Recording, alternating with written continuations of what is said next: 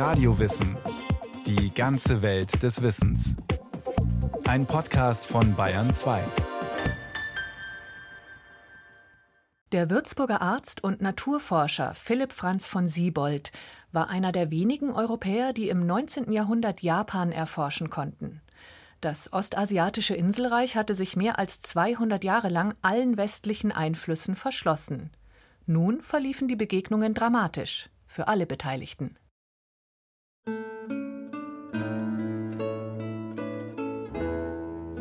Den Glanzpunkt dieses neuen ethnografischen Museums, welches im ehemaligen Galeriegebäude des Königlichen Hofgartens bereits zum größten Teil aufgestellt ist, dürfte wohl das japanisch-ethnografische Kabinett des verstorbenen berühmten Reiseforschers Philipp Franz von Siebold bilden. So beschreibt Konservator Moritz Wagner im Januar 1868 in der Münchner Allgemeinen Zeitung eine außergewöhnliche Ausstellung in den nördlichen Münchner Hofgartenarkaden.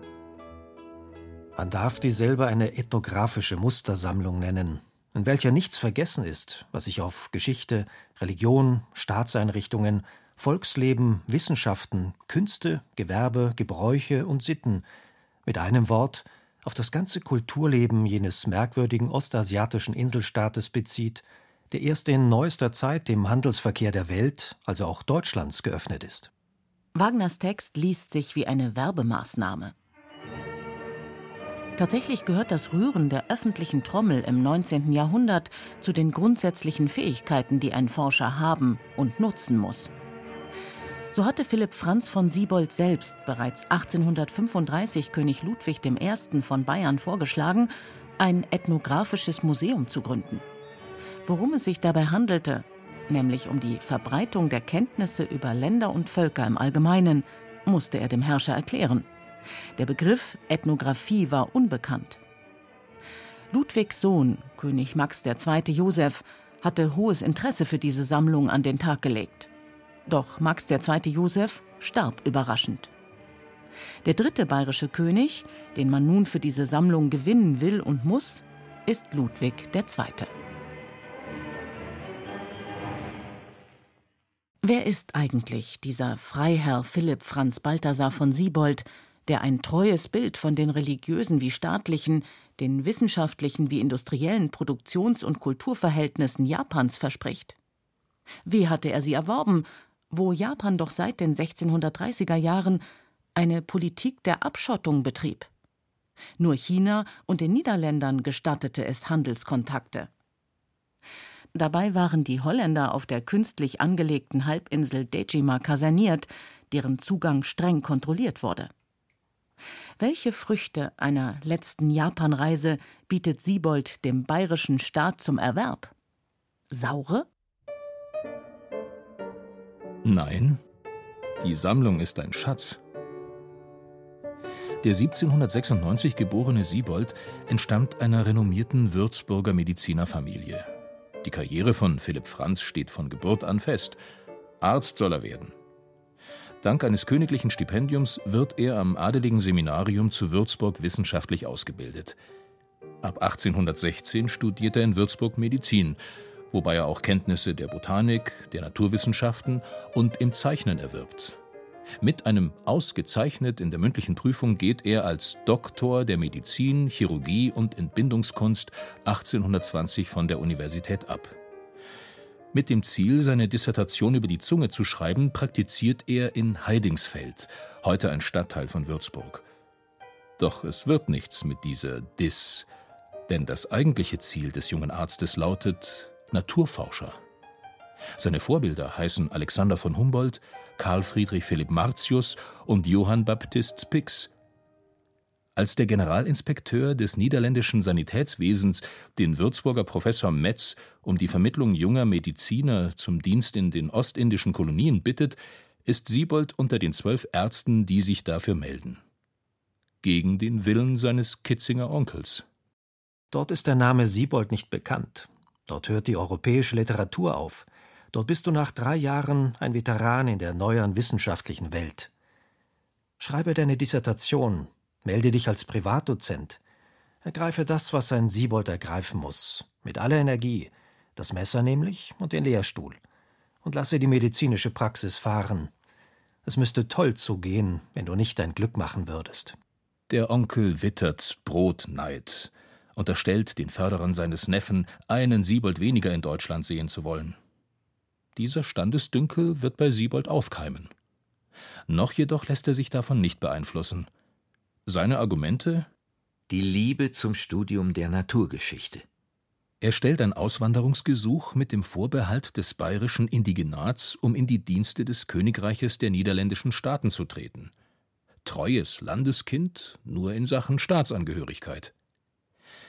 Sein vom Kommissariat Würzburg ausgestellter Pass beschreibt den 26-Jährigen folgendermaßen: Größer Statur, Haare braun, Stirn flach, Augen blau, Nase und Mund proportional, Angesicht oval, Gesichtsfarbe gesund, ohne besondere Kennzeichen. Denn hohen Ehrgeiz und ausgeprägtes Selbstbewusstsein hält auch heute noch kein Ausweispapier fest.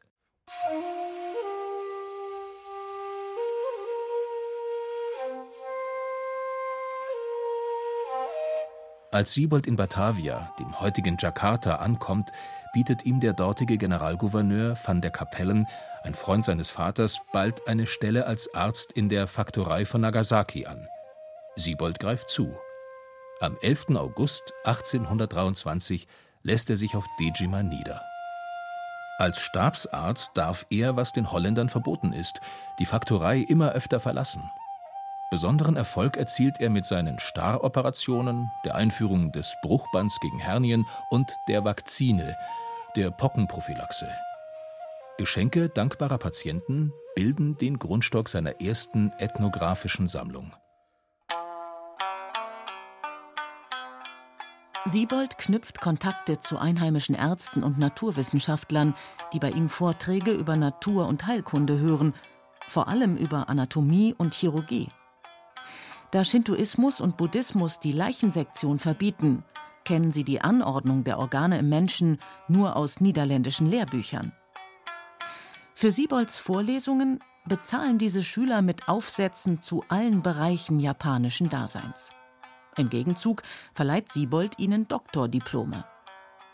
So erwirbt er, der seine eigene Dissertation nie fertigstellen wird, neben präzisen Kenntnissen über die Flora und Fauna Japans auch detaillierte Informationen über Politik und Gesetze, Religion und Bräuche, Geologie und Geographie.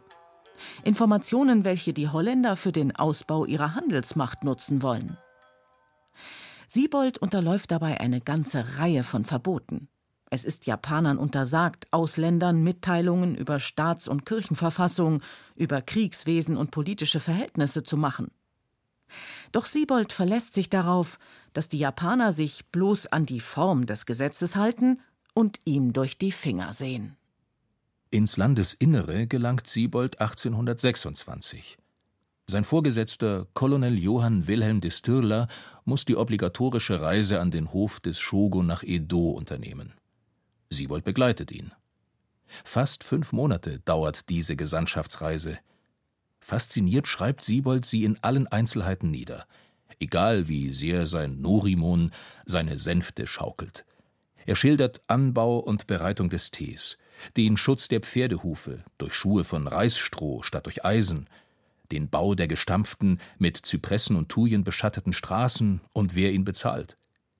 Er erklärt das Postwesen mit seinen Schnellläufern, die Bauarten von Brücken und Tempeln, die Perlenfischerei, die Gewinnung von Pflanzenwachs, die Maße von Tatamis und, und, und. An fast allen Stationen, vor allem in den größeren Städten, berechnet er verbotenerweise die Sonnenhöhe, stellt Längen- und Breitenbeobachtungen an. Bei den Überfahrten von Insel zu Insel nutzt er Kompass und Senkblei, um Schifffahrtsrouten auszukundschaften. Dass er im Auftrag handelt, zeigt sein Brief an den Reeder Anton van Hoboken. Die Reise an den kaiserlichen Hof ist für meine Untersuchungen sehr günstig ausgefallen, und in Ansehung der Zweige, deren nähere Untersuchung mir von der Regierung aufgetragen worden, habe ich die gewünschte Aufklärung zu erhalten gesucht Und meine Entdeckungen in diesen Gegenden befassen reichlich noch einmal so viel, als bis jetzt davon bekannt war. Am Hof zu Edo knüpft Siebold Kontakte zu den dortigen Forschern, Botanikern, Geographen und Geodäten, tauscht Bücher und Schriften mit ihnen. Dem kaiserlichen Hofastronomen und Bibliothekar Takahashi Kageyasu überlässt er sein Werk über die Weltumsegelung des Admirals von Krusenstern gegen eine Kopie der Gesamtkarten der Küstengebiete Großjapans. Sie verzeichnen den exakten Küstenverlauf Japans, die Grenzen Russlands und dass Sachalin eine Insel ist. Wertvolle Neuigkeiten für die Niederländer. Als Siebold 1828 nach Batavia zurückbeordert wird, spült ein Orkan eines der Schiffe, mit denen er seine Sammlungen Richtung Java gesandt hatte, an Land. Um die Cornelis Hautmann wieder seetüchtig zu machen, wird sie entladen. Man entdeckt diese Landkarten. Es findet daher eine strenge Untersuchung statt wobei die meisten meiner braven japanischen Freunde in strenger Gefangenschaft sich befinden und auch mir ein Hausarrest seit zwei Monaten auferlegt ist und befohlen, was für mich eine Schreckenspost noch gewesen, bis zur Beendigung dieser Untersuchung in Japan zurückzubleiben. Ninomiya Kaisak, der auf Siebolds Geheiß den Fujiyama mit einem Höhenbarometer gemessen hatte, schmachtet dafür Jahre im Gefängnis. Andere Helfer werden zum Selbstmord gezwungen. Der Hofastronom Kageyasu stirbt in der Haft. Siebold selbst wird vom Gouverneur von Nagasaki tagelang unterfragt. Die Niederländer lassen ihn fallen. Er wird gerichtlich angeklagt, er habe japanische Naturalien auch in andere Länder geschickt. Siebold kämpft um seinen Ruf. Er zweifelt an der Loyalität seiner Auftraggeber, an ihren diplomatischen Fähigkeiten, bangt um sein Leben. Nach 13 Monaten Hausarrest wendet sich plötzlich das Blatt. Siebold darf ausreisen. Von Batavia aus schreibt er im Februar 1830 an seine Mutter Apollonia und seinen Onkel. Meine teuersten. Glücklich von Japan entkommen, bin ich hier mit dem Schiffe in Java mit allen meinen Sammlungen und literarischen Arbeiten angelangt. Außerordentliche Unfälle und Schicksale habe ich durchstanden. Allein das Ende krönte alles. Nichts ist für die Wissenschaft verloren gegangen, und die außerordentliche herzliche Teilnahme und die glänzende Aufnahme von meiner hiesigen Regierung entschädigen mich für alles. Alles bedeutet Verbannung. Siebold darf Japan nicht mehr betreten. Seine Lebensgefährtin Kusumoto Sonogi, genannt Otaki, mit der er sechs Jahre eine Ehe auf Zeit geführt hat, bleibt zurück. Mit ihr verliert er auch die gemeinsame zweijährige Tochter Ine. Die erste Reise Siebolds endet im emotionalen Desaster. Zwar erhält er von der niederländischen Regierung die öffentliche Satisfaktion, die seine Übertretung japanischer Gesetze zur Heldentat umschreibt, doch sein Stolz und seine Selbstgerechtigkeit sind mindestens so getroffen wie sein Herz. Die Rückreise nach Europa verbringt der sonst mit eiserner Gesundheit gesegnete, größtenteils unpässlich, sehr traurig, sprich krank und deprimiert. Die Niederlande empfangen ihn im Juli 1830 mit großen Ehren. Der König gewährt ihm ein festes Salär und unbegrenzten Urlaub zur Auswertung seiner Sammlungen. Siebold legt das Arztbesteck nieder und beginnt seine drei Hauptwerke zu verfassen. Fauna Japonica erscheint von 1833 bis 1850, Flora Japonica von 1835 bis 1870. Von seinem auf neun Abteilungen angelegten Hauptwerk Nippon Archiv zur Beschreibung von Japan erscheinen sieben Bände. In ihnen erwähnt Siebold als erster Europäer auch Neben- und Schutzländer wie Korai, Korea und Eso, heute Hokkaido. Zugleich legt Siebold in Leiden einen Akklimationsgarten an, wo er japanische Samen und Stecklinge vermehrt. Denn neben 12.000 Herbariumspräparaten hat er auch 2.000 Pflanzen mitgebracht. Eine Hortensie, deren Blütenfarbe sich ins Blaue wandeln kann, die Hydrangea macrophylla tauft er Otaxa nach Otaki. Siebold wird befördert. Er erhält das Bayerische Ritterkreuz, ein niederländisches Adelsprädikat, unzählige Orden, wird Mitglied der Bayerischen Akademie der Wissenschaften, Ritter der französischen Ehrenlegion und Museumsgestalter. Weil die Niederlande, die seine Sammlung erworben haben, keinen Ausstellungsort finden, zeigt Siebold seine Objekte im eigenen Haus in Leiden und erschafft so 1839 das erste völkerkundliche Museum Europas. Siebolds Gegenstände stammen aus Kunst, Kultus, Haushalt, Handwerk und Landwirtschaft. Die Bücher und Schriftrollen bilden, angefangen vom Reisanbau bis hin zum Pantheon der japanischen Götter, einen aussagekräftigen Querschnitt durch das Denken des unbekannten Inselreichs. Die Öffentlichkeit ist begeistert. Vor allem hat Siebold ein Ordnungssystem für seine Sammlung entwickelt, das sein Wissen über die materielle und geistige Kultur Nippons logisch vermittelt. Da er die wirtschaftlichen Beziehungen zwischen Japan und den Niederländern verbessern, eine friedliche Öffnung des Landes erreichen will, zeigt er auch Rohmaterialien und Halbfertigprodukte und erläutert, wie sie dem Handel dienen könnten. Diese Systematik wird zur theoretischen Basis sowohl der Japanologie wie auch der Ethnographie als Ganzes werden. Seine politische Tätigkeit hält der sonst so mitteilungsfreudige Netzwerker Siebold geheim. Er arbeitet an der Verständigung des Westens mit Japan. Für Willem van Oranien-Nassau, König der Niederlande, entwirft er 1844 ein Schreiben an den Shogun, um eine friedliche Öffnung Nippons zu erreichen. Auch den russischen Zaren Nikolaus Pawlowitsch berät er 1852 in der japanischen Frage. 1845 gibt der Hagestolz, knapp 50-jährig, wohl die Hoffnung auf, Japan je wiederzusehen. Er heiratet die 25-jährige Helene Ida Caroline Freien von Gagern. Sie schenkt ihm 1846 den ersten Sohn.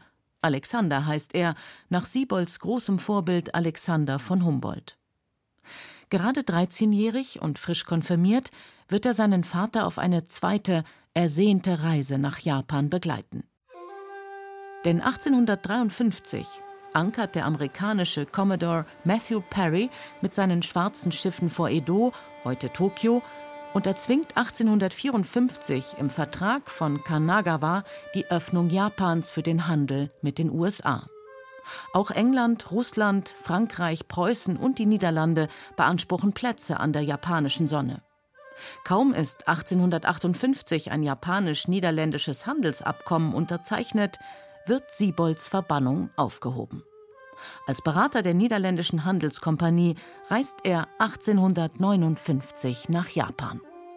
Seine Rückkehr beginnt im Triumph, so Alexander. Wie ein Lauffeuer hatte sich in der Stadt die Kunde von seiner Rückkehr verbreitet, und freudigen Herzens eilten jetzt seine alten Freunde und Schüler herbei, um den Meester, wie sie ihn nannten, zu begrüßen.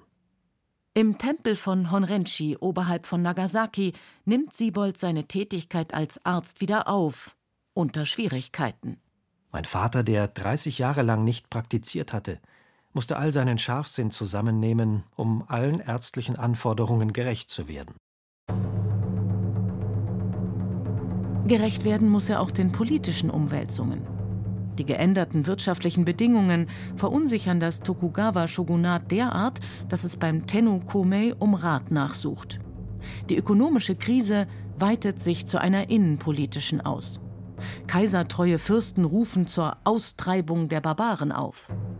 Viele ihrer Samurai lösen sich aus den Lehen, wandern als Ronin durch die Lande, massakrieren Europäer und Anhänger des Shogunats. Revolution und Konterrevolution wechseln sich ab. In einem Staatsstreich lässt der Shogun über 50 Mitglieder des kaiserlichen Hofstaats verhaften, um seine Macht zu erhalten. Shogun Iesada stirbt an der Cholera. An die Macht gehoben wird der zwölfjährige Shogun Iemochi. Er ruft 1861 Siebold als Berater nach Edo. Ein vielversprechender Zug, wären die westlichen Staaten zu einem Handel auf Augenhöhe bereit. Doch mit seiner Auffassung der Gleichwertigkeit zwischen West und Ost durchkreuzt Siebold ihre kolonialen Interessen. Pikiert erzwingt der niederländische Generalkonsul de Witt nach sechs Monaten mit einer Intrige seine Absetzung. Über diese unerwartete Entlassung helfen Siebold auch die vom Shogun verliehenen kostbaren Seidenbrokate und der wertvolle Ehrensabel aus dem 16. Jahrhundert nicht hinweg. Am 2. Januar 1862 notiert er entmutigt: Wer keine Zukunft mehr hat, dem bringt die Gegenwart Ekel. Wieder ist seine Rückreise ein emotionales Desaster. Wieder lässt er ein Kind in Japan zurück. Alexander, der in den drei Jahren perfekt Japanisch gelernt hat, bleibt als Dolmetscher bei der britischen Gesandtschaft in Yokohama. Wieder hat Siebold schweres Gepäck. 42 Kisten voll ethnographischer Objekte reisen von Batavia nach Amsterdam, wo Siebold sie im Sommer 1863 ausstellt. Wieder bietet der inzwischen 67-Jährige diese Sammlung dem niederländischen Staat an. Doch der will die über 3000 Objekte nicht ankaufen. Diesmal bleibt die Satisfaktion aus. Nach 41 Jahren Dienst für die Niederlande kehrt Siebold seiner Wahlheimat erbittert den Rücken. Er lässt sich im heimatlichen Würzburg nieder, wo sein Studentenchor Mönania ihn mit einem Fackelzug ehrt. Als erste Japan-Ausstellung Bayerns darf er seine neue Sammlung in der Maxschule ausstellen und lädt als treues Landeskind König Ludwig II. zur Besichtigung. Dieselbe übertrifft in vieler Hinsicht meine erste frühere Sammlung, welche sich als Reichsjapanisches Museum in Leiden befindet. Ludwig II. erteilt Siebold die Erlaubnis, seine Sammlung in den Münchner Hofgartenarkaden zu zeigen, auf eigene Kosten. 1866 zieht Siebold in die heutige von der Tannstraße und baut in dem unbeheizten, zugigen Galeriegebäude 1600 Objekte auf. Am 19. Mai 1866 eröffnet er die zweite Japan-Ausstellung Bayerns. Acht Jahre später kauft die bayerische Regierung diese Sammlung für 50.000 Gulden an und legt so einen Grundstein für das heutige Museum Fünf Kontinente. Doch da ruht Siebold längst auf dem Münchner Südfriedhof. 71-jährig war er am 18. Oktober 1866 nach der Entfernung eines Abszesses an einer Sepsis gestorben. Sein Grabstein? Eine buddhistische Stupa, die unter den umstehenden Kreuzen ebenso heraussticht wie Siebold als Langnase in Japan. Drei chinesische Schriftzeichen zeigt sie. Kyo Kana Kyo, was so viel bedeutet wie stark, für wahr, unerschütterlich. Oder wie Siebold es ausgedrückt hat. Ich bin in Ostindien zu Hause, meine Arme erstrecken sich über den stillen Ozean, und ich habe den Schlüssel zu dem japanischen Reiche in den Händen.